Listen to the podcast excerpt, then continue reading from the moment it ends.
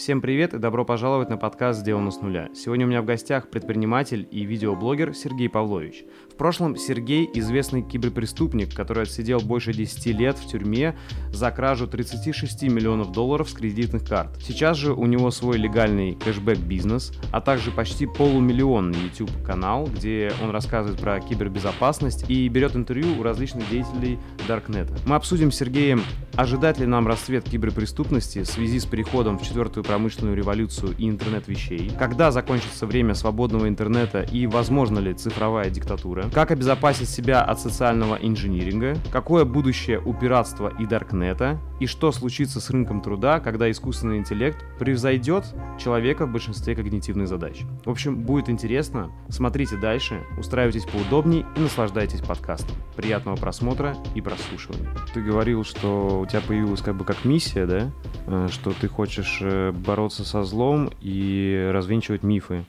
Э, вот можешь немножко пояснить, что именно ты считаешь злом и какие мифы ты считаешь должны быть развеяны первым делом? И, и считаешь ли ты, что мифы — это и есть зло? То, чем я занимаюсь сейчас, вся моя бизнес-активность, медиа-активность, я пробую сейчас и на английском канал запустил. И вот э, все, все то, чем я занимаюсь сейчас, это бизнес, медиа, это просто, чтобы я не думал там о хлебе насущном, да, где мне, как мне заплатить за квартиру, за офис, э, на что мне поесть и так далее, и семье помочь. А вообще я хочу, конечно, заниматься не этим. У меня есть задумки проект, к которому я рано или поздно приду. Он называется HLP, High Level People.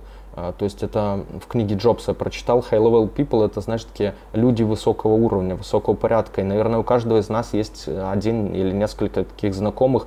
Если на русский перевести, то э, как талантливый человек, талантлив во всем. Знаешь, вот он и в спорте у него успехи, в чем, что бы он ни делал, и это высокоразвитые люди такие, вот уровня Маска, Джобса, допустим. И у меня есть задумка такая, создать их, э, объединить в такой закрытый клуб, не знаю, в какой-то организационной форме, будет там образно форум, канал какой-то, еще что-то. И среди них уже двигать самые такие прогрессивные идеи. А идеи-то какие? То есть мы уже когда отобрали этих высокоразвитых людей, можем и благотворительностью заниматься, и какие-то мировые проблемы сообща решать, ну и бизнес-знакомства, естественно, что угодно. В мире вот 35 тысяч человек умирает от голода, например, в день. Я и сам в тюрьмах где-то не доедал, знаешь. А, потому что, наверное, самой такой, одной из самых глобальных проблем является неравномерное распределение ресурсов, что 1% населения планеты владеет вот 99% ресурсов. И из-за этого получается и войны, и перекосы, и голод. Если мы коснемся мифов, то мифы, они тоже очень опасны, вот, э, особенно религиозные мифы, потому что, видишь, все эти исламисты там а, Коран бы читали сами, вникали. Я вот когда читал книжу, книгу Оша «Горчичное зерно», вот на экране покажешь потом, это вот книга на 400 почти страниц, и там разбирается всего лишь 10 фраз Иисуса, то есть вот что он сказал. И если бы а, там те же молодые исламисты, к примеру, вот сами читали Коран, вникали в каждую суру, допустим, а, то они бы не шли, не взрывали себя, знаешь, в угоду своим духовным лидерам потому что Коран как бы тоже не поощряет, он не говорит тебе прямо иди взорви там тысячу неверных. Слушай, а есть у тебя какой-то уже топ, знаешь, мифов, вот помимо того, что ты сказал, что ты точно хочешь первым делом развеять?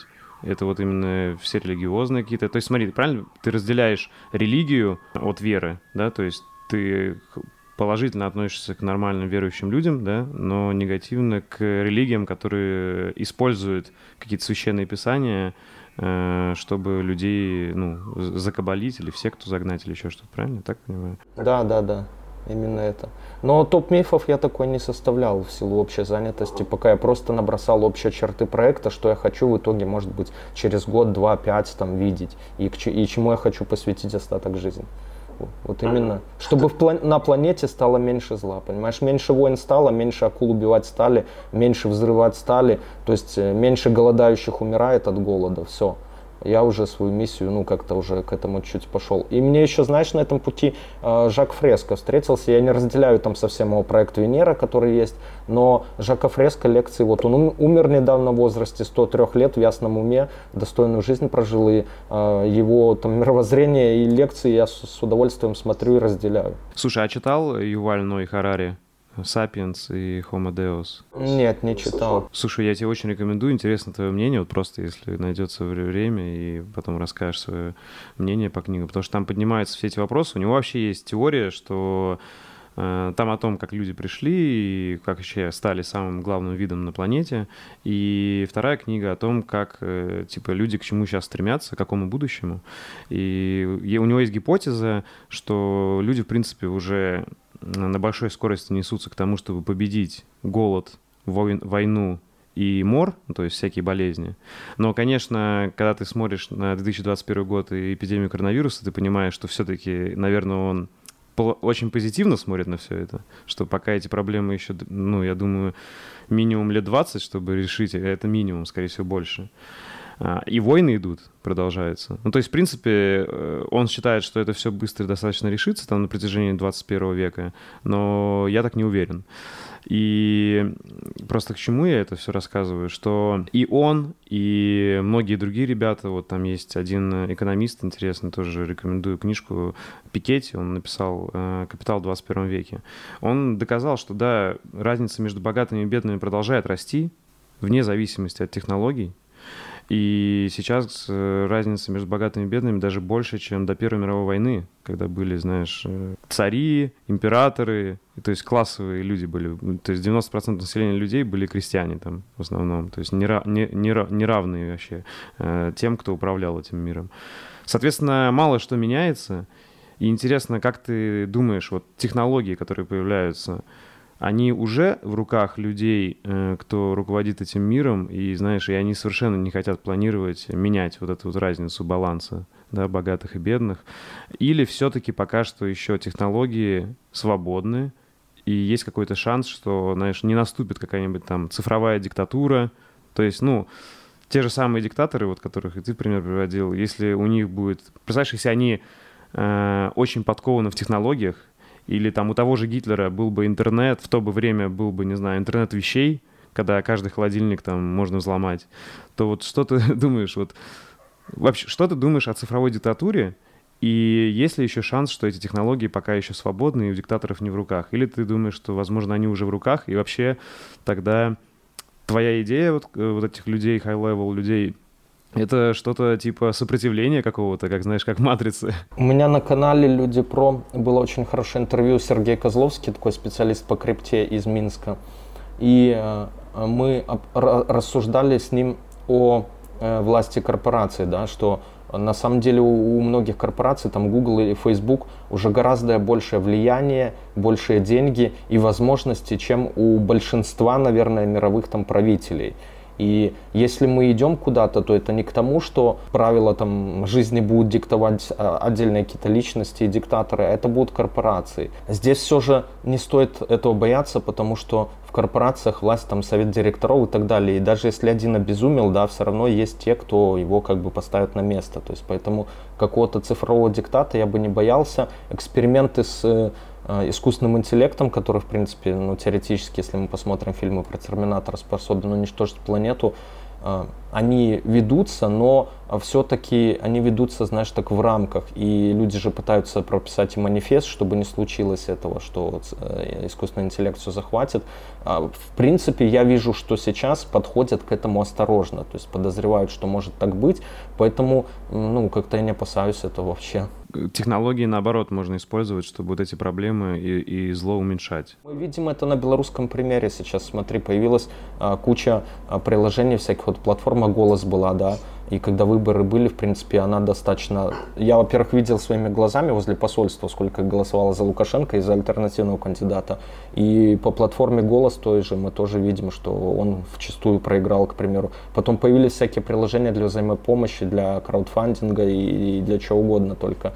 И мне кажется, что э, сейчас, когда Э, любой может там написать собственное приложение буквально за несколько дней, ну образно, да, или веб-сайт, или бота в Телеграме, что еще легче.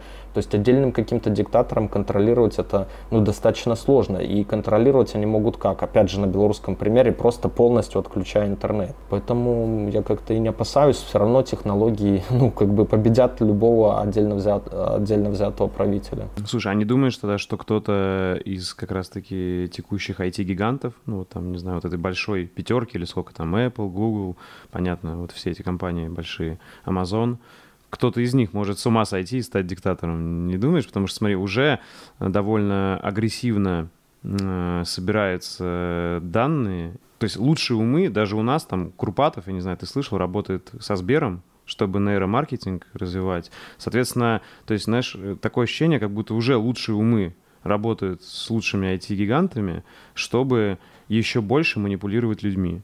То есть у тебя нет вот мысли, интересно, что ты думаешь по этому поводу, что, возможно, кто-то из IT-гигантов может стать таким диктатором, который, знаешь... То есть люди будут даже, сами того не зная, делать что-то, потому что технологии знают их лучше, чем они сами себя, и они ими будут манипулировать. То есть мы будем покупать то, что нам навязано, э, счастливые, думая, что так и нужно. Будем там строить свою жизнь, карьеру, исходя из каких-то навязанных ну, ценностей, которые просто очень психологически продуманные и везде, ну, потихоньку, как реклама, каждому персонализировано, Э, но которая ведет всех к чему-то одному, к примеру, к заработку вот этого IT-гиганта. Смотри, тут есть важный плюс а, в корпорациях, что они про бабки, они не про власть. То есть, а, ну, деньги дают власть большую, да, то есть они могут там при желании купить любого правителя любой страны, ну, кроме, может, таких, где сильно децентрализованное управление, типа в Швейцарии, то есть попробуй там всех купи, если там каждый кантон, да, может свое решение выносить.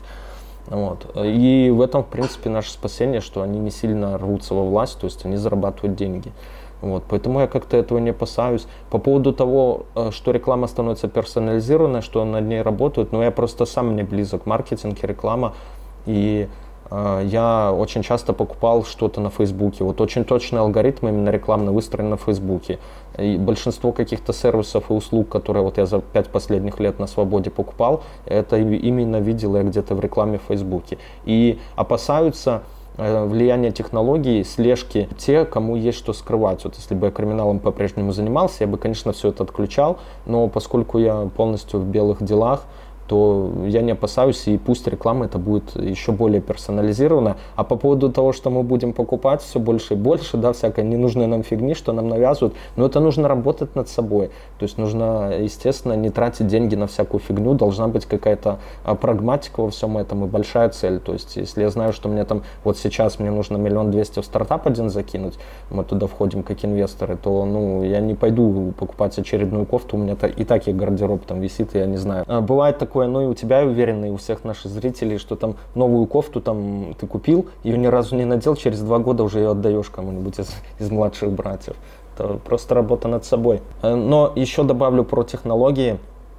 Мне сильно не по душе, я, я пока не знаю, как это изменить, что это не мое время, не в твое, там, да, в 90-е, что мы не имели доступа ни к чему, и, и книга была лучшей ценностью. Я ходил в магазин, постоянно книжки покупал. Сейчас, когда люди получили посредством интернета доступ ко всем знаниям мира, возможность общаться с любым человеком со всего мира, они сидят и смотрят там Влада А4 в Ютубе, да, вместо того, чтобы развиваться, смотреть какие-то научные каналы, того же Фреска, к примеру, лекции Оша, а, там, Садхугуру и, и других, они тупо залипают на какую-то вообще непонятную мне фигню фигню. Сейчас проще стало гораздо реально, чем нам вот в 90-е. Сейчас те же деньги, да, поднять для какого-то своего бизнеса проще. Ты можешь на краудфандинг его закинуть, на тот же Kickstarter образно.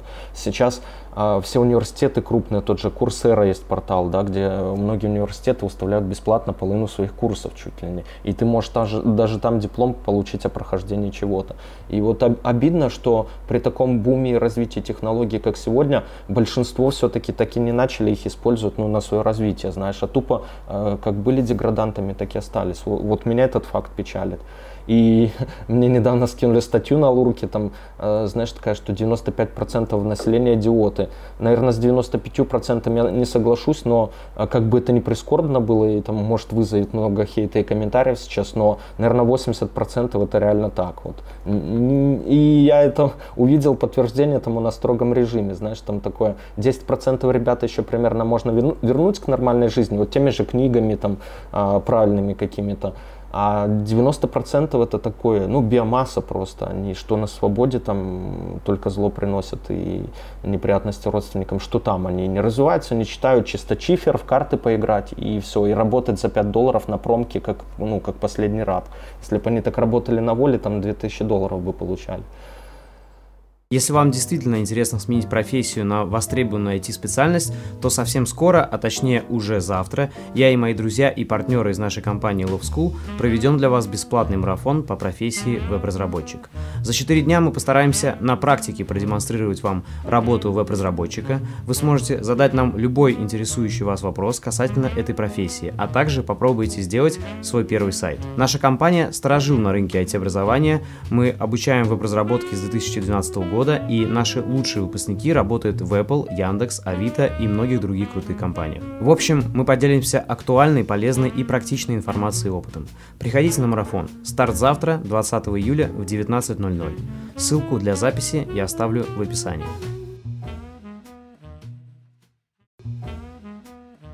Ну, то есть, правильно ты пришел к выводу, что как ни крути, в любом обществе люди делятся э, в любом деле примерно вот так, там 10 на 90, там, не знаю, 20 на 80, да, кто что-то делает и кто ничего не хочет делать и просто э, классический потребитель, да, и ты думаешь, типа, а сильно это не изменить? Это можно по чуть-чуть менять, и вот ты правильно сказал, что вот в книге, которую ты мне рекомендуешь, там чуть ли не в 21 веке все это закрыть. Нет, я считаю, что это как минимум на, не на одно столетие работа, да, но кто-то должен ее начать, желательно, чтобы много людей начинали там доступными им средствами, возможностями.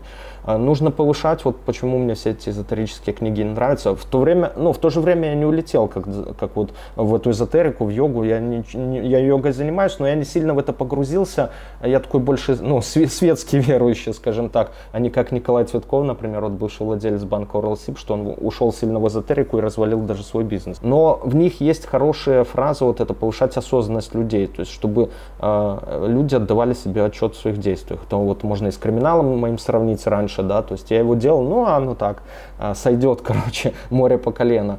Чтобы люди отдавали себе отчет, что они делают, что они говорят, к чему они стремятся. Должна быть, я считаю, у каждого какая-то высшая цель. А, вот. И, и принципами этики руководствоваться во всем, и в жизни, и в бизнесе. А, ну, одним словом, одной фразой повышать всю осознанность людей. Так а как ты думаешь, это возможно, чтобы просто каждый к этому пришел? Или это все-таки должно быть на уровне как-то государства в плане не то, что там, знаешь, э, транслировать э, какого-то мудреца по телевизору для всех. Привожу в пример, знаешь, мне кажется, в каждой э, экономической структуре есть свои плюсы и минусы. То есть и в капитализме, и в социализме, который пытались построить. И в целом, знаешь, когда есть какая-то конкуренция между разными э, строями, и какая-то истина и может зародиться, да, то есть там, если бы не было попытки построить Советский Союз, то и не появились там профсоюзы, какие-то бесплатные детсада, школы, которые сейчас уже норма во многих европейских странах, а до этого, знаешь, это типа нет денег, все, ты необразованный и бедный человек. А сейчас, то есть, пытаются даже ну, то есть во многих странах есть даже социальные вот какие-то бесплатные э, вещи. Э, соответственно, как ты думаешь, вообще это возможно изменить на уровне каждого индивидуального человека? То есть что каждый должен к этому прийти? и что-то начать внутри себя менять, задуматься? Или это все-таки не изменить, если это не будет транслироваться как-то сверху, ну, с государства? Можно по-разному ответить на этот вопрос, но у нас есть примеры, да. А, когда в той же Швейцарии реально не запирают магазины некоторые на ночь и дома. То есть э, это говорит о том, что общество ну, влияет сильно окружение.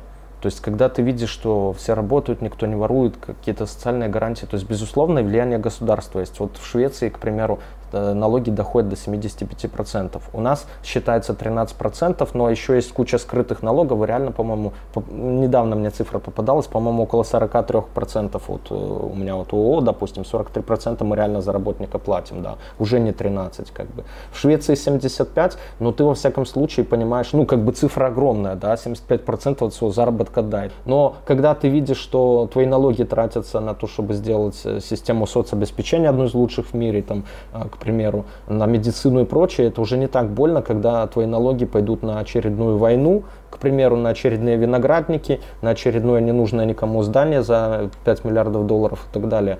То есть влияние есть как государства, так и окружение. Вот э, что я говорю, ты живешь. Почему я э, у меня пока есть нерешенный вопрос с Америкой, потому что я уже за это отсидел, но Америка все равно хочет, чтобы я за их эпизоды еще раз у них посидел. Мы э, сейчас пытаемся это решить, не знаю, насколько успешно получится, но я пока не выезжаю за пределы России Беларуси, вот ну СНГ.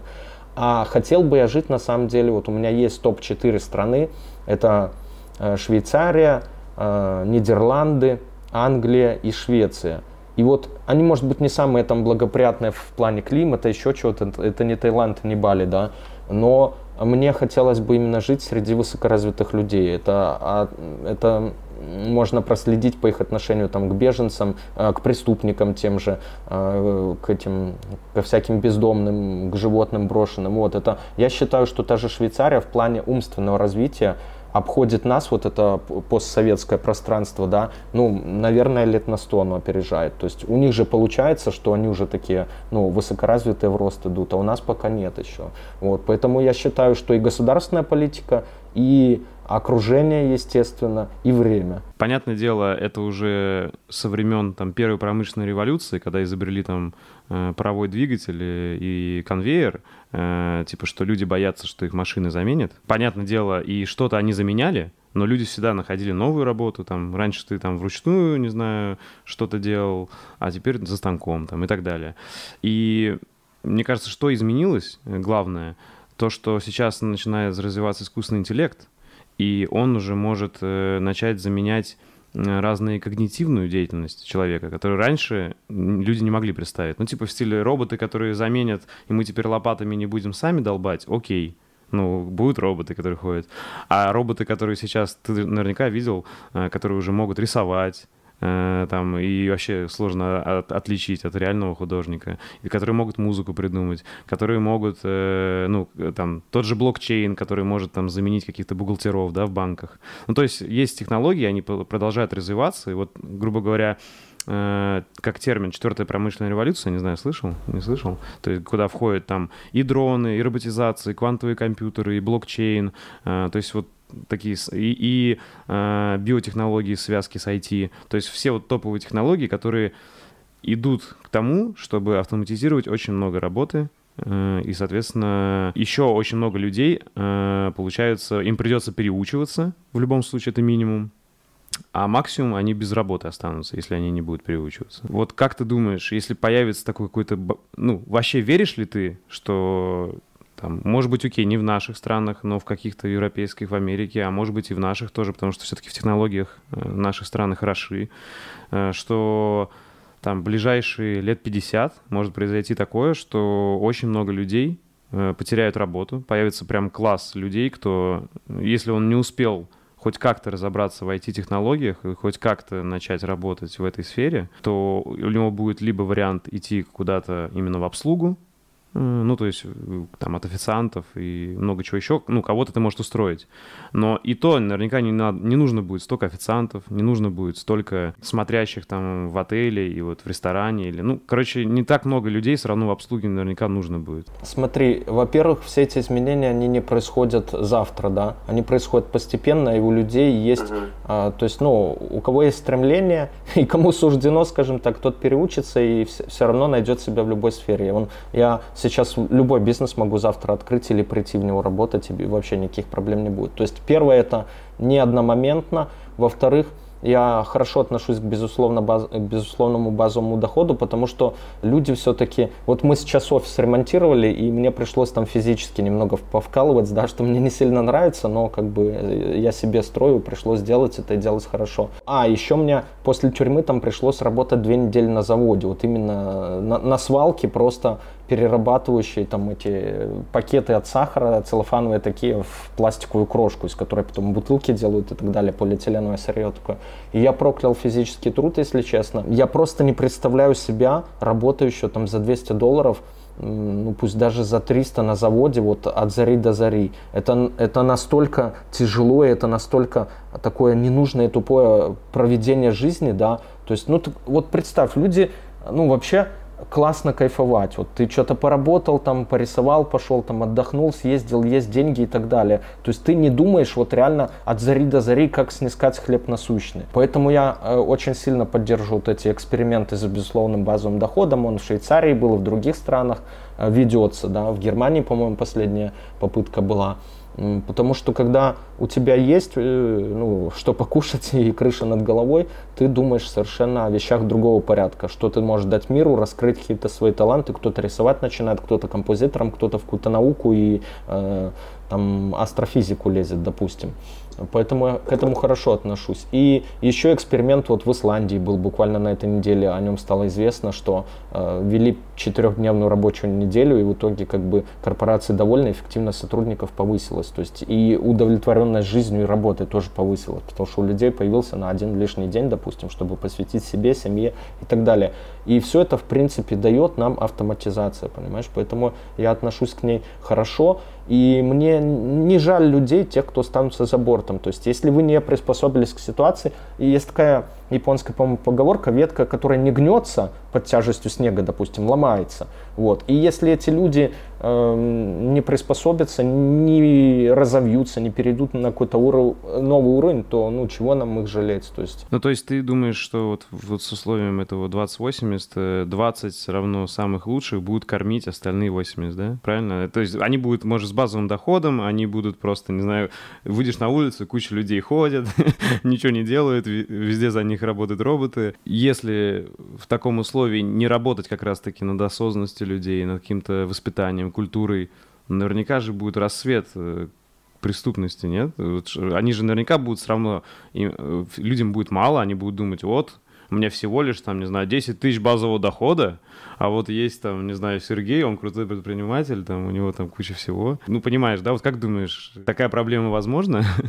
Э, проблема преступности, насколько ее понимаю я, и из той литературы, что я читал и в ходе, в ходе написания своей книги использовал, она и даже вот сейчас у меня 220 выпусков сегодня на канале уже, и приходят многие преступники, действующие порой и бывшие, и я все-таки и на своем примере, и на примере хакеров, кардеров, вот э, моих знакомых, вот моего окружения, с кем я раньше работал, я смотрю, что она кроется все-таки в безденежье, понимаешь? То есть нет хорошей жизни, они туда пришли. То есть преступников, у которых там супербогатые родители, к примеру, и с детства все было, их практически нет.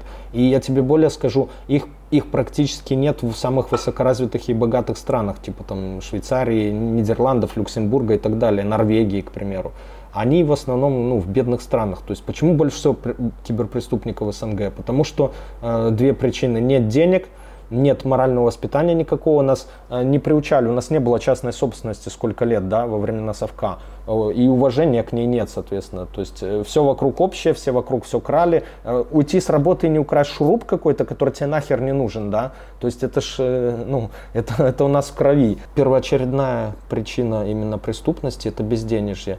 Ну, может быть, у кого, конечно, когда у него там есть, безусловно, базовый доход, может кто-то там и, преступной, и преступной деятельностью займется, но мне кажется, она больше будет такая, знаешь, уже от наркотиков или от э, алкоголя уже там с кем-то подраться, хулиганство, но будет меньше, безусловно, краш, еще чего-то такого. То есть безденежье я абсолютно убежден в этом. Ну и плюс вторая сторона, вот моральное воспитание, духовно-нравственное, вот о чем мы, в принципе, весь выпуск говорим уважение к частной собственности, красть плохо. Почему плохо? Ну, потому что всегда нужно, вот есть такой важный момент во всем, всегда нужно ставить себя на место другого человека. Вот ты кому-то не доплатил, да, а тебе приятно было, вот завтра могут с тобой так поступить. Вот, это, наверное, самый важный моральный принцип в жизни, это вот всегда ставить себя на место вот другого человека. Вот хотел бы ты, чтобы так поступили с тобой или нет? Нет, не хотел бы, ну и сам не делай. Но это надо воспитывать себе, никакими, э, даже мы вот с тобой мало это для этого сейчас сделаем, то есть это надо каждый для себя, чтобы понимал. Ну то есть э, ты считаешь, все-таки если будет для всех 7 миллиардов людей то есть на всех должно хватить ресурсов, на всех хватит еды, на всех хватит какого-то вот базового дохода, да, ты считаешь сейчас, вот если распределить все деньги как-то грамотно, да, и ресурсы? Распределить равномерно, вот мы опять в это упираемся, видишь, упираемся в огромную проблему, из-за которой большинство бед, неравномерное распределение богатства и ресурсов. Смотри, но это же близко уже вот как э, к социализму, не считаешь? Э, и как ты думаешь, вот допустят ли те же корпорации, допустим, которые владеют, там, не знаю, 90% денег, всего мира, чтобы а, они делились со всем остальным и равномерно распределили. Мне кажется, при капитализме такого невозможно, не думаешь? Знаешь, к социализму, например, лично я отношусь плохо, потому что мне не нравится вот этот постулат советский еще, да, каждому там что-то... От каждого по возможности, каждому по потребности. Вот это же неверно. То есть каждый должен получать соразмерно своему вкладу в общее дело. Вот если мы,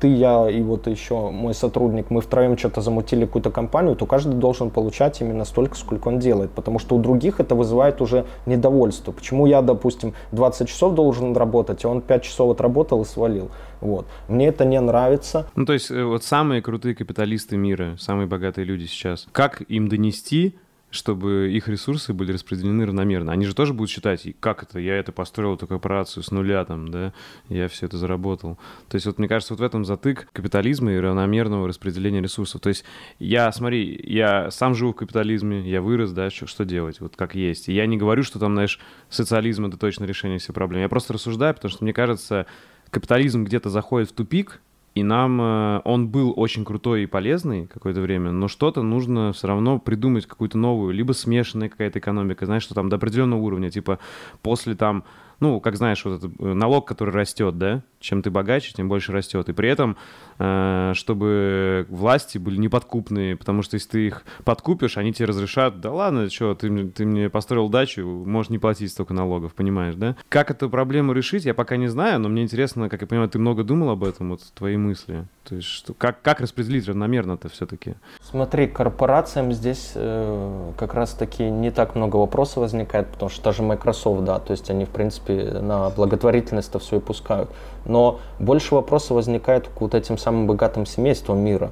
Э, во-первых, это много очень олигархов и чиновников с большими капиталами, которые нечестно заработаны. Наверное, большая часть в мире всех богатств сконцентрирована вот в руках этих э, олигархов, там, карманных и чиновников. И еще там часть денег тоже довольно существенно, она сконцентрирована в руках самых богатых семей мира, там вот Ротшильды образно, кланы, да. И по сути-то у них есть все с детства, и эти деньги, они не работают, то есть они, на них не строятся новые школы, детсады, там, ну, может быть, один процент они отдают на благотворительность. Гейтс и тот же Баффет, да, как, вот я приветствую очень эту инициативу, я не помню, как на английском называется, когда они, ну, все завещают там на благотворительность. И опять же, они, поскольку привыкли все контролировать в своих компаниях, они а, благотворительность, в принципе, при своей жизни запускают, чтобы это было эффективно и выстраивают какие-то процессы. То есть давать не рыбу, а удочку. Да? Вот эта мне модель очень близка благотворительности но э, стоит все-таки работать, мне кажется, уже не, ну, понятно, что там с Ротшильдом, да, или с Абрамовичем сейчас работать, а с их детьми и даже внуками. То есть вот это вот повышение осознанности, чтобы они понимали, что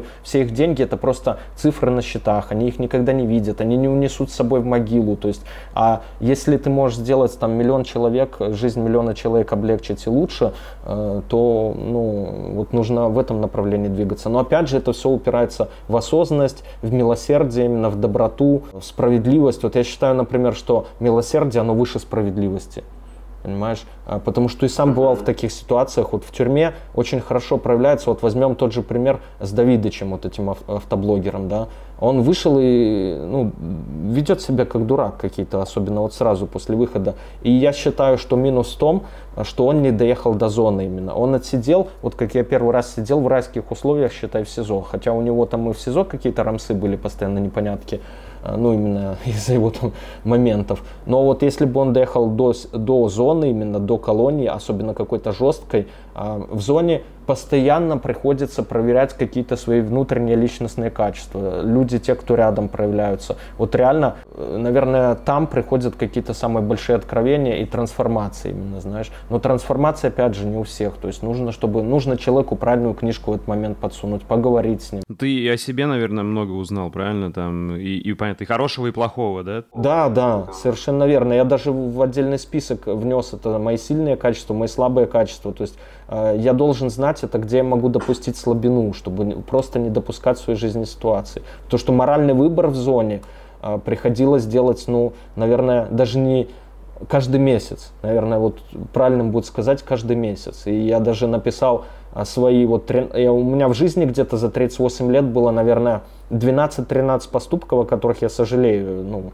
и не хочу их допускать в дальнейшем, я их просто написал, чтобы знать это не повторяться. То есть, опять же, мы упираемся в осознанность каждого человека. В осознанность плюс окружение. Вот желательно, ну, сам понимаешь, вырос на плохом районе, все, пошел по бандитской линии, там, вырос в семье академиков, и когда а, вну, э, было научное сообщество, пошел в науку. То есть, э, вот это крайне важно. Многие э, страны, где есть криминал, религиозные, неважно какая религия но все равно криминал есть, да, то есть там человек может, грубо говоря, грешить, потом пойти, не знаю, церковь построить, да, а, типа он откупился, знаешь, как индульгенцию купил.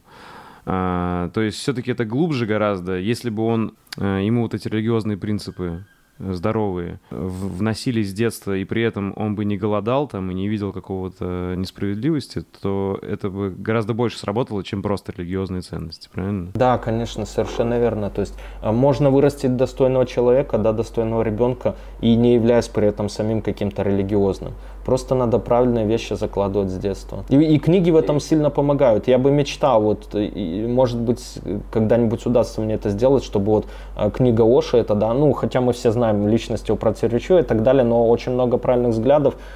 Совершенно светская книга, «Золотое будущее», взгляды Оша на все сферы жизни. Там и единое мировое правительство, и э, отношение к преступности, к религии, к медицине, ко всему прочему, затрагивающее абсолютно все сферы. Вот тоненькая книжка, советую прочесть каждому, и вы многое поймете, и можете потом, если прочтете, в комментах под этим видео написать, чем вы не согласны, потому что из всей книги я пока не согласен только с одним постулатом, а там постулатов 100, наверное, да, я только с одним не согласился, это, ну, жизнь в коммунах, он там что-то загнул, хотя, возможно, я до этого еще, ну, не развился, не дошел до этого золотое будущее Оша. Слушай, справедливости ради скажу, что Оша я читал довольно много в студенческие годы, э, и он точно заставлял задуматься о многих темах. Да, как человек, который очень интересные темы поднимает и подним, ну, поднимал, как он думал о будущем, это точно ну, интересно и почитать есть смысл, как минимум для развития, то есть кому-то может,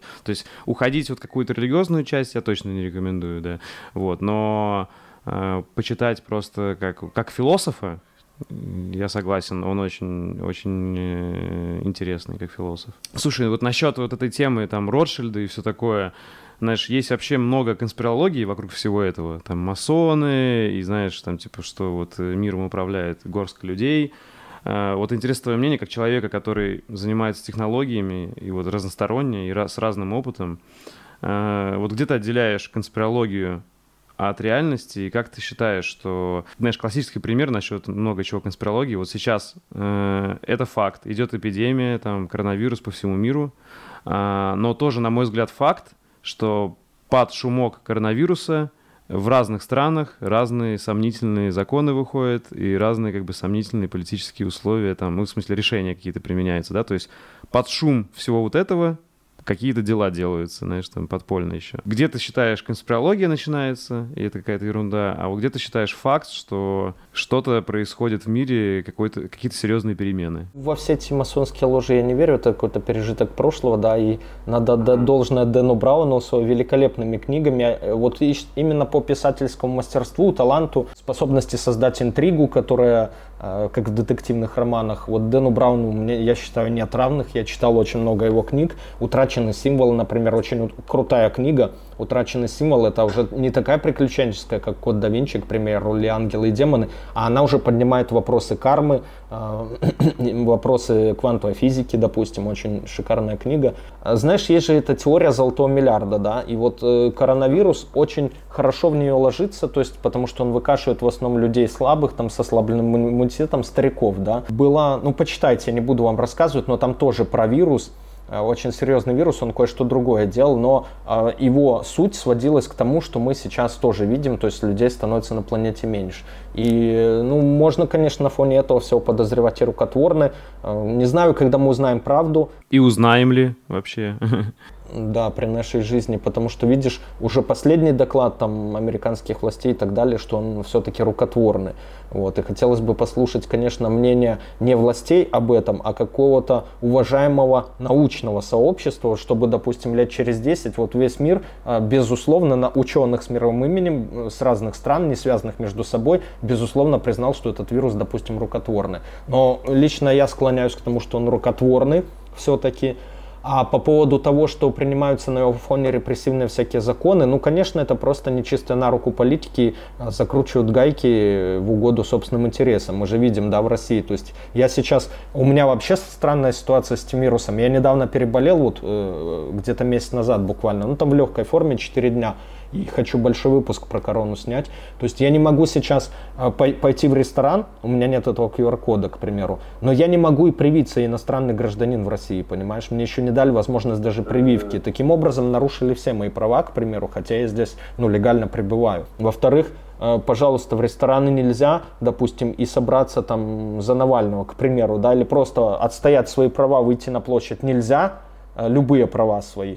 Но митинг за Путина, к примеру, да, или за любого другого правителя, пожалуйста, там бал выпускников, к примеру, там без масок все и так далее, тоже, пожалуйста. То есть, безусловно, так нельзя. И люди видят всю эту несправедливость, что происходят эти перекосы, что нам врут по поводу этих прививок. Говорили бы, ну, откровенно, как есть, не занижали данные смертности и всего такого, людей было бы больше доверия, объясняли бы и пошли бы все и привились, если это действительно так. Но в обстоятельствах, когда нам все врут, и мы видим это лицемерие властей не только в России, там, в Беларуси, а во многих странах по миру. Это нельзя, но когда нам надо, то можно. Вот, естественно, какое доверие э, у людей э, к властям. Это просто уже сводится э, не к какому-то всемирному заговору, связанному с короной, а с перегибами, э, с с превышением власти отдельными, отдельно взятыми правителями. Слушай, а что думаешь э, насчет потери приватности э, в интернете? То, что происходит, она довольно естественно, люди сами про себя все рассказывают, да, все это собирается в большие данные, там даже законы какие-то, и даже в России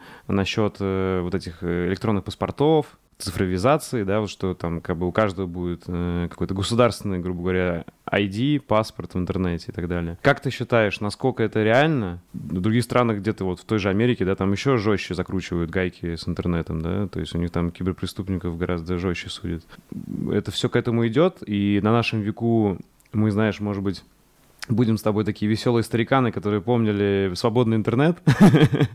Знаешь, и вообще, когда у людей не было цифровых паспортов, э, и была, грубо говоря, свобода. То есть все-таки идет все к тому, что будет тотальная слежка, тотальный контроль, э, про тебя все будут знать. То есть, как, знаешь, вот как в Китае уже есть вот эти вот э, паспорта электронные. Это неизбежное зло, и Китай действительно, ты правильно заметил, он мировой лидер в этом, он экспериментирует со своей этой социальной системой, что когда если вы не в курсе вдруг, то если ты там перешел дорогу на красный свет, да, где-то, и э, камера это заметила и так далее, тебе кредит в банке не, дают, не дадут, потому что ты незаконопослушный гражданин. Это реальность, и я думаю, что, конечно, а, все страны мира, за исключением каких-то а, слишком независимых и самоуправляемых стран, где мнение отдельно взятого гражданина, образно говоря, это Швейцария, да, вот, я думаю, что в большинстве стран мира это произойдет все-таки.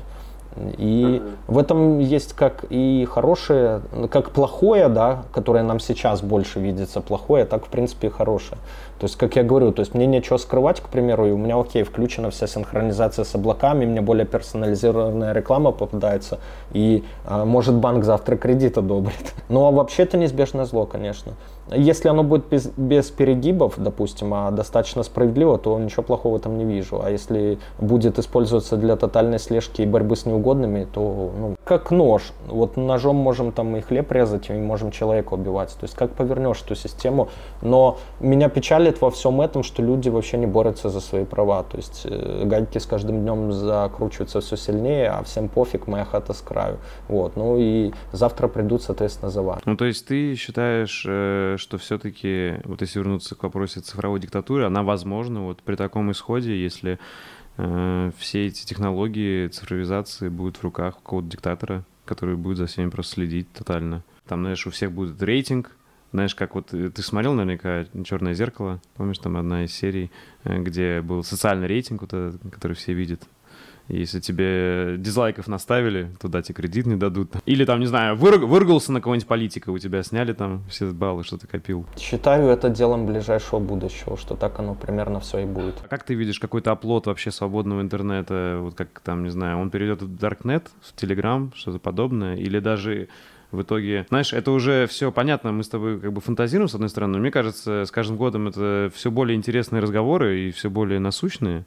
И я все чаще вспоминаю фильм «Матрица», если честно, как там вот все произошло. Понятное дело, там это фантастика, но оттуда есть много философских э, мыслей, на мой взгляд, правильных, которые можно рассмотреть, да? Вот как там был тотальный контроль, грубо говоря, люди использовались просто как батарейки, и было какое-то сопротивление. Э, то есть ты как, ты допускаешь, что такое может произойти, что-то подобное? Естественно, не в таком ключе, как в фильме, но что вообще все будет полностью под контролем интернет. То есть, мне кажется, интернет вообще последний оплот какой-то, знаешь, независимости. И, скорее всего, когда он пойдет, то, в принципе, все люди будут полностью на виду, никакой приватности, все про тебя будут знать. И тут, понятно, и могут быть проблемы как личные всякие. То знаешь, я не все хочу, я хотя тоже, знаешь, там, э, у меня есть свой блог, я что-то рассказываю, но, допустим, мне много чего я не хочу рассказывать, там, про личную жизнь и так далее, да, зачем?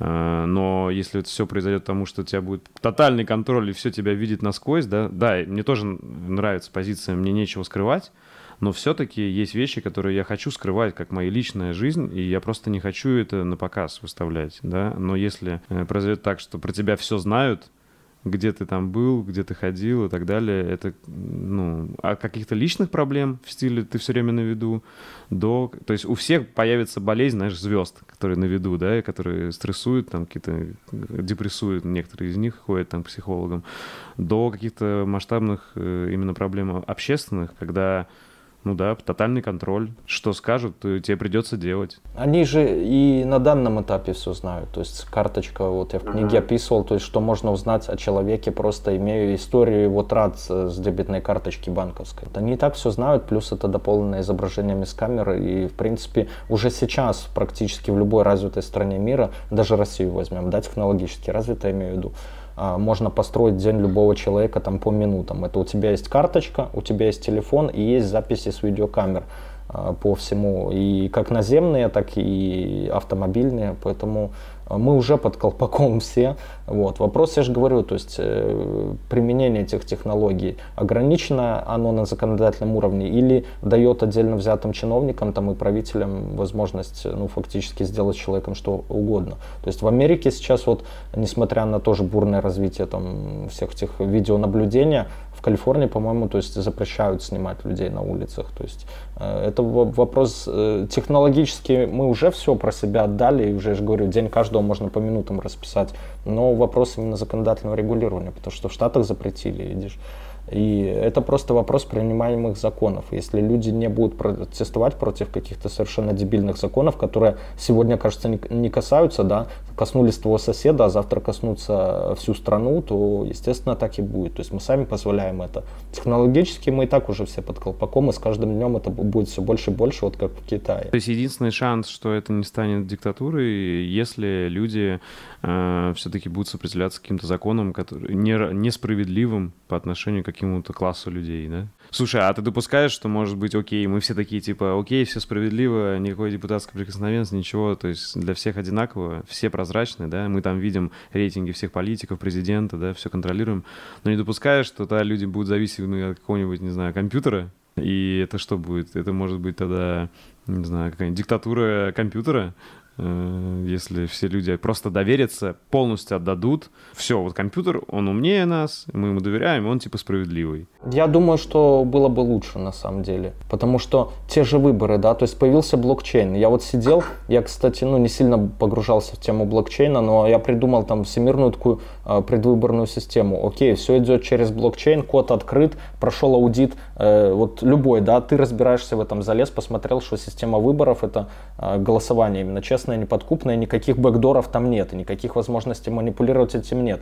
Окей, давайте запустим вот такую систему, чтобы не было вообще никаких подтасовок, э, там на 10 самых, ну вот это G7, к примеру, да, на самых высокоразвитых странах мира. И априори, если ты провел выборы через нашу эту единую систему, они, э, мы знаем, любой даже хакер знает, что ее невозможно взломать, к примеру, подтасовать, все там в блокчейне. Окей, если выборы провели через эту систему, они априори признаются ну, состоявшимися и правитель легитимный. Если ты не захотел через эту систему, которая всем миром признана как абсолютно честная, справедливая и не подкупная, не подтасовочная такая, да, э, провел не через нее, все, автоматом тебе что скрывать, автоматом ты нелегитимен. Вот, блокчейн пришел в нашу жизнь, но он не используется пока в таком.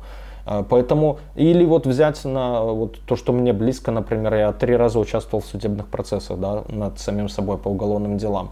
И я полагаю, что если загрузить в тот же компьютер, в искусственный интеллект, в нейронку какую-то, э, достаточно большое э, количество данных о прецедентах по подобной статье, по подобным преступлениям, как судили и так далее, я считаю, что компьютер, будучи более объективным, лишенным эмоций и чувств, он выносил бы э, гораздо более справедливое решение. То есть в него бы загружалось там э, весь твой социальный портрет, сколько раз в жизни ты перешел на красный свет и так далее, да, и на основе этой бигдаты о человеке и о том, как нужно судить, вот что закон говорит, какие санкции этой статьи, я уверен, что компьютер выносил бы более объективное и справедливое решение.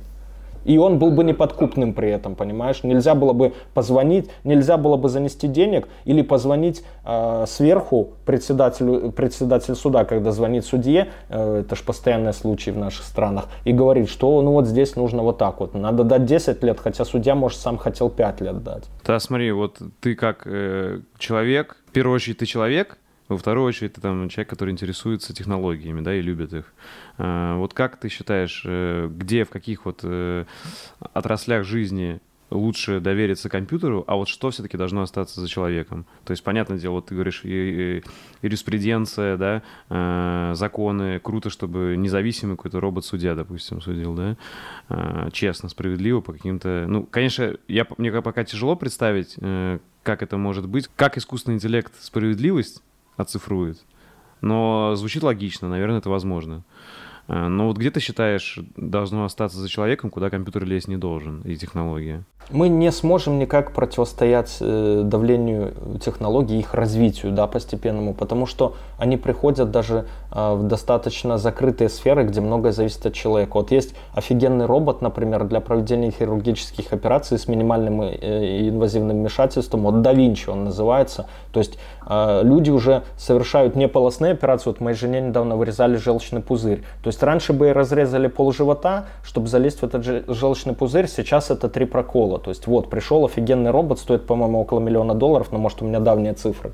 Единственное, куда не пришли технологии, еще это церковь, да. Но они тоже уже, я видел, мне вчера один из моих зрителей написал, он делает портал а, по сообществам, где любой вот церковь может организовать свое сообщество конкретно закрытое для своих нужд очень быстро. Я пять лет назад видел рекламу на билборде э, в Ульяновске «Батюшка онлайн». Ну вот, видишь, то есть они приходят всюду, и мы никак не сможем с этим бороться, потому что это экономит время, это гораздо легче, все удобнее, экономит деньги. И... Ну, деньги, деньги это все фигня на самом деле, потому что самый ценный ресурс у нас это время. Вот почему из всех преступников я не люблю именно мошенников. То есть, ну, хакер какой-то взломал, там у меня комп, реальный случай, там 10 тысяч долларов украл, ну, неприятно, безусловно, да, неприятно, но он а, знаешь, он как шахматы меня переиграл. То есть я воспринимаю это ну просто как потерю. Или карманник у тебя вытащил а, там кошелек из кармана джинсов заднего, потому что ты сам лох, надо было класть. Ну, все знают, что в толпе могут орудовать там воры-карманники. Положи его во внутренний карман. То есть он чему-то тебя научил, грубо говоря, даже.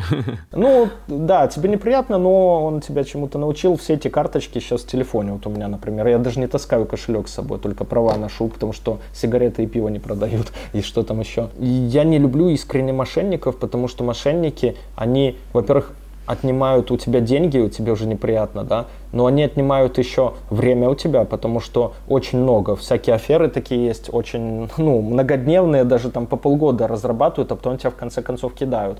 И они отнимают еще у тебя э, веру в человечество. То есть ты дал деньги какому-то благотворительному фонду, а он оказался мошенническим, а тебя просто развели. И ты в следующий раз у тебя будут просить реально там на больного ребенка, ты уже не дашь, понимаешь? Э, если деньги это возобновляемый ресурс, сегодня есть, завтра нет, можно заработать э, всегда там десятками способов, то время мы, к сожалению, не вернем. И это самый ценный ресурс человека, поэтому даже сейчас, вот если вы уже смотрите Ника канал, то ну, развивайтесь как-то правильно, то есть больше времени посвящать своему развитию, смотрите какие-то правильные каналы, книги читайте, передачи, то есть э, завтра придет искусственный интеллект, робот, да, и вы останетесь не удел, то есть учитесь каждый день чему-то. И я еще очень часто сталкиваюсь э, практически в каждой сейчас передаче, вот кто-то из моих гостей э, сталкивается с проблемой английского. То есть и постоянно гости об этом говорят, что учите английский. То есть это ключ ко всему. Мир становится, знаешь, хоть он и закрытым становится на примере отдельно взятых стран, да, как, как должен никуда не выехать, тем более сейчас эпидемия коронавируса, но все же мы не можем не признать, что мир с появлением интернета, с бурным развитием дешевого интернета по всему миру, он стал глобальным.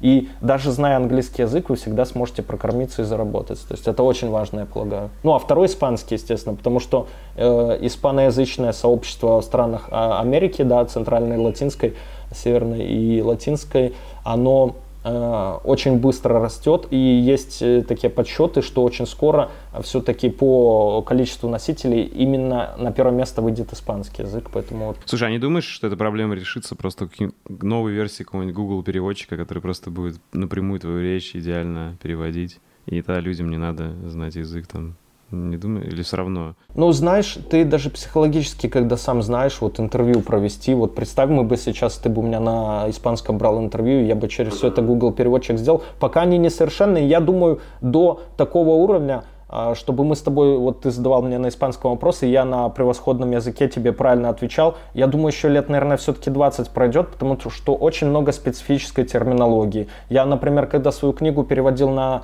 английский язык, ну не я переводил, а профессиональный переводчик, но я составлял словарь на 30 листов всяких специфических терминов, там, связанных э, с, э, с компьютерами, с хакерами, с тюрьмой, очень много тюремных всяких понятий. И это 30 листов было. То есть я думаю, через лет 20, ну это наверное, максимум, может быть и быстрее, дай бог. То есть переводчики достигнут такого совершенства, что у нас уже будет полноценный синхронный перевод, да, который сейчас еще осу- осуществляет человек. Вот в МИДе очень много этих синхронных переводчиков, но будет заменять компьютер. То есть я думаю, через лет 20 уже синхронных переводчиков у нас не будет. Слушай, смотри, мы постепенно входим в интернет вещей, да, когда интернет становится везде, когда там э, холодильник умный, часы умные, все умные, да, там носки скоро умные будут, там, не знаю, еще что-нибудь. Есть гипотеза, что вот тогда и настанет эра хакеров реальная. Типа сейчас это все такие игрушки, пока что тесты и так далее.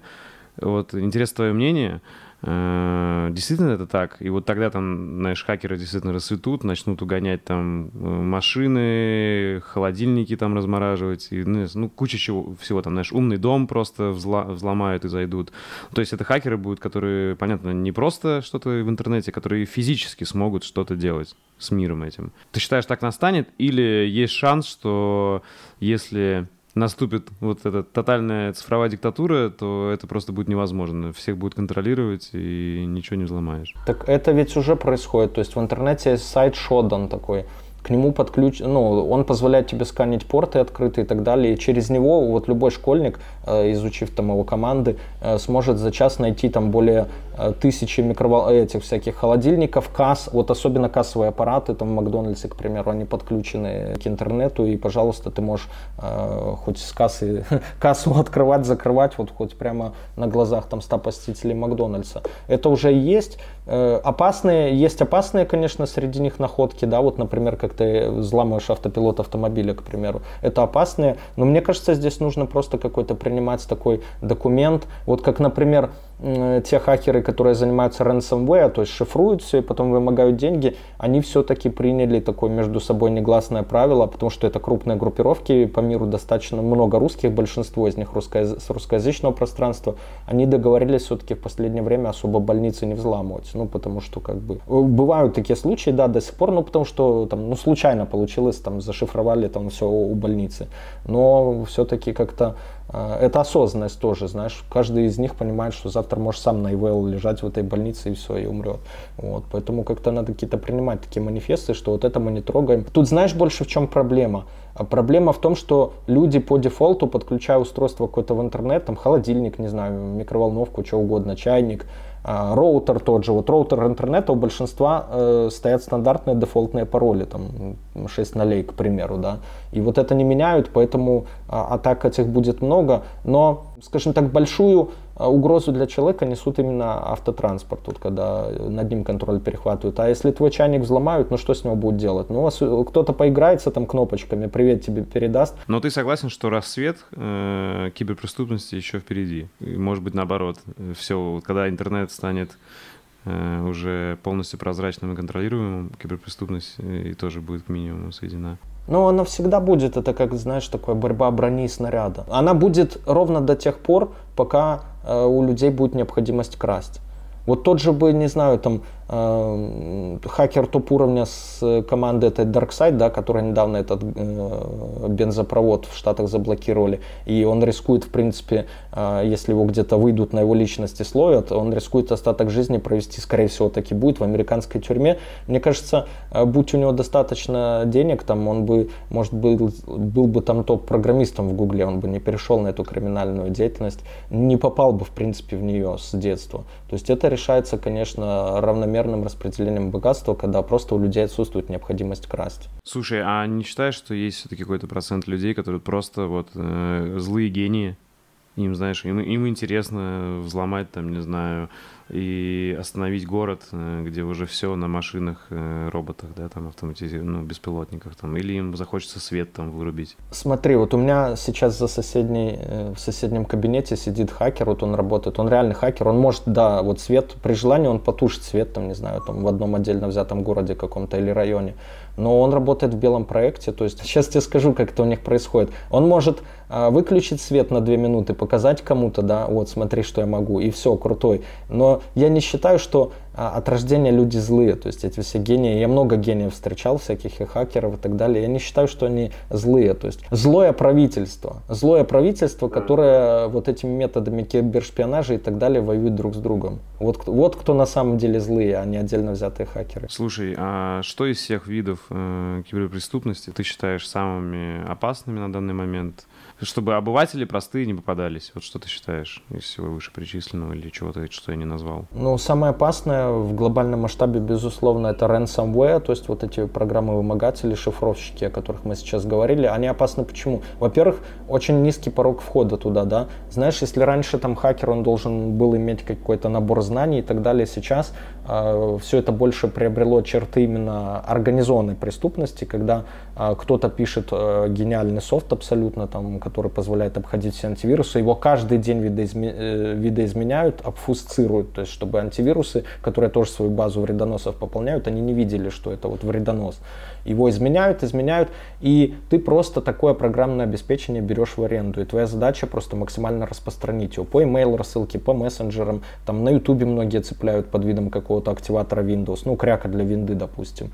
Э, вот, поэтому это приобрело такое глобальные масштабы. Э, ты уже не должен быть техническим крутым спецом, чтобы, в принципе, делать киберпреступления. И с каждым днем все движется в сторону SaaS таких инструментов, software as a service, да, когда ты в аренду можешь взять просто и распространять это. Те же самые стилеры, когда э, ты на комп скачиваешь вредоносный файл, он просто ворует все твои сохраненные в браузерах пароли и куки файлы. В принципе, ты доступа ко всему лишаешься и крипте, и к банковским аккаунтам, и к PayPal, и к соцсетям даже в том числе, которые, с которых тоже будут рассылать спам по твоему, по твоему контакт-листу, либо просто аккаунт твой украдут и у тебя там паблик какой-то в Инстаграме и перепродадут. Поэтому э, киберпреступников, безусловно, с каждым днем становится все меньше, потому что э, все больше, потому что порог входа ниже. Но, но борьба э, и о чем нужно думать обычным людям, она все равно о, о базовых вещах, о сохранении паролей, о том, чтобы там не светить нигде ничего лишнего, и о том, чтобы, видимо, и развиваться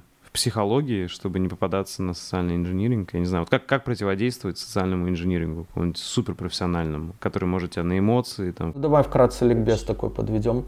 А, то есть о паролях. То есть пароли должны быть, безусловно, длинные, а, сложные, то есть это сочетание больших, малых букв, цифр, всяких спецсимволов типа решетки, звездочки и так далее. Вы не должны использовать один пароль на, э, на многих сайтах, к примеру, потому что, не знаю, у вас пароль от банка, да, один, э, и такой же пароль на каком-нибудь форуме женском, где вы сидите. Форум плохо защищен, там его взломают и все. Таким образом получат пароли ко многим вашим соцсетям, банкингам и так далее. Что касается например, банковских карточек. У меня воровали деньги, там, я где-то видео светанул в ходе своих выпусков, э, номер карты, там, срок действия, CVV-код и смс в данном случае не нужны, потому что для того, чтобы украсть деньги, в принципе, номера карты достаточно. Срок действия можно подобрать. Вот Сбер выдает на два года карту, да, вот сейчас 24 попытки будет срок действия правильный. CVV-код на многих сайтах тоже не нужен, смс тоже не нужна. Поэтому, а мы каждый день, не задумываясь об этом, передаем всяким там знакомым и так далее, просто курьерам там номер карты для оплаты или там не знаю кому, да, ну сотни раз там в неделю точно. А можно уже сейчас в той же России есть СБП, это система безопасных платежей, ты просто по номеру телефона переводишь, в принципе, на любой банк. То есть этим пользоваться. А, включить, безусловно, оно стоит вот в Сбере 69 рублей в месяц, смс-оповещение об, об операциях по карте. Многие эти 69 рублей экономят, отключают. Вот. Я бы на месте банка вообще эту функцию сделал не отключаемую, просто чуть в абонплату, абонплату годовую выше поднял, ну, чтобы люди не могли эту функцию вообще отключить. Здравая толика паранойя должна присутствовать в, вообще во всем. Тоже такой бич большой вот э, постсоветских стран сейчас это банковское мошенничество, эти так называемые подпольные колл-центры, да. Мне на днях звонили, мне каждую неделю звонят, в принципе, эти идиоты, и я записываю постоянно, выкидываю себя в телеграм-канал это. Звонят и под видом сотрудников банка, а последний раз звонил это типа следователь, мы задержали банковских мошен... мошенников там и так далее. Не было много времени у патрулить, я пару минут все записал.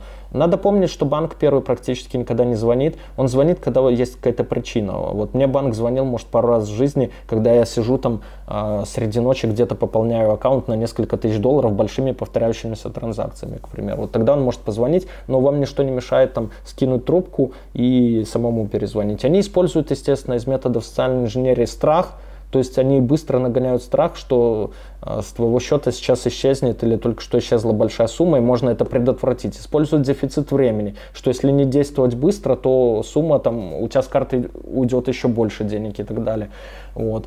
Э, безусловно, еще используют жадность. Например, а у меня у брата моего младшего э, взломали ВК, ну тоже развели его а просто фишинговая страница была, то есть поддельная какая-то, а, сделали, типа, разыгрываются часы Xiaomi какие-то там, да, и он, получается, чтобы участвовать в этом розыгрыше, он авторизовался, ну, то есть ввел свой логин и пароль от ВК на каком-то вообще стороннем сайте. Тут же взломали у ВК и его всему френд-листу, хотя у него молодые ребята там разослали, что ой, застрял на границе, там э, с машиной проблемы, переведите там денег, вечером отдам, доберусь до дома. И они ему, эта молодежь перевела там где-то около 200 долларов. Ну, не ему, а злоумышленнику. И использовали здесь еще, знаешь, какой крючок, там, жажду наживы, например. Э, использовали, типа, ты мне перекинь там 50-100 долларов, а вечером тебе отдам на 10% больше. Вот, тоже. Поэтому мы же не меняемся, людская психология, она, в принципе, на протяжении веков не меняется. Вот это страх, жадность, стремление, дефицит времени, там, стремление подсмотреть в, замочную скважину, понаблюдать за жизнью богатых и знаменитых, на чем основаны вот те же, а, допустим, ну, плюс сексуальная всякая психология, да, на чем основана книга, там, 50 оттенков серого, то есть, ну, просто гениальный коктейль такой, взяли все человеческие страхи, пороки и какие-то а, особенности, намешали в коктейль, получилась там великолепная с коммерческой точки зрения книга, вот, очень успешная. А поэтому просто надо а, как бы повышать свой собственный уровень грамотности, наверное, ну, как мы уже говорили во всем, и в компьютерах, и в технологиях в том числе. И последний вопрос-то заключительный, который я задаю всегда. Если, понятно, я думаю, многие мои подписчики тебя знают, но если кто-то не знает, то все-таки где за тобой следить, э, за твоей деятельностью лучше всего? Это на Ютубе канал Люди Про и одноименный канал в Телеграме. Подписывайтесь на мой канал еще Про Ютуб, он называется. Вот все тонкости, вот что мы узнаем, не только я, но и наша группа общая с Ником и так далее, я все туда выкладываю. Спасибо всем за такое, за длительное время провождения с нами. Круто, да. Спасибо тебе, что нашел время Надеюсь, тебе понравилось. Мне понравилось, мне интересно было. Спасибо, круто. Пока. Спасибо за внимание. Если вам понравился выпуск и вы хотите внести свой вклад в продвижение подкаста, то, пожалуйста, поделитесь им с друзьями, оставьте отзыв в комментариях и нажмите колокольчик на YouTube-канале. Также вы можете поддержать подкаст, став моим патроном по ссылке patreon.com чернобаев и получать полные версии подкастов, секретные подкасты с ответами на ваши вопросы, уникальный контент из моей творческой и профессиональной жизни и доступ в закрытый чат единомышленников. Всем спасибо и всего доброго.